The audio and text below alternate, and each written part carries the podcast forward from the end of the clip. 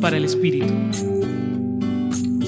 El Evangelio de Marcos 8 del 1 al 10 nos relata en la multiplicación de los panes y los peces que Jesús no excluye a nadie y confía que cada persona en la multitud puede alimentarse y descansar luego de una larga jornada, pues vinieron de lejos para escucharle y seguirle.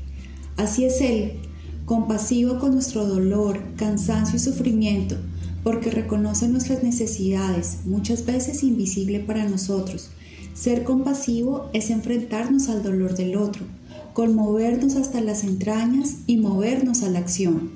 ¿Alguna vez has experimentado una compasión profunda por algún pariente, amigo, vecino, desconocido de la naturaleza? Trae hoy a tu memoria esa situación. Recuerda las emociones que sentiste y el impulso a la acción guiado por el Espíritu de Dios.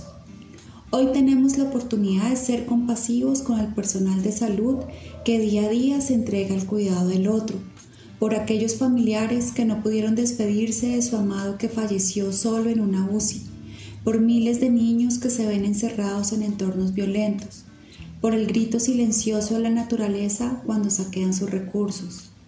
Dios está allí presente invitándonos a ser compasivos para que acciones tan humanas como la solidaridad y la cooperación nos recuerden que estamos ligados a su amor infinito.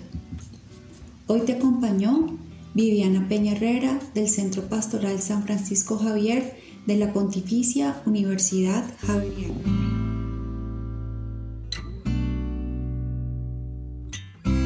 Escucha los bálsamos cada día entrando a la página web del Centro Pastoral y a javerianestereo.com.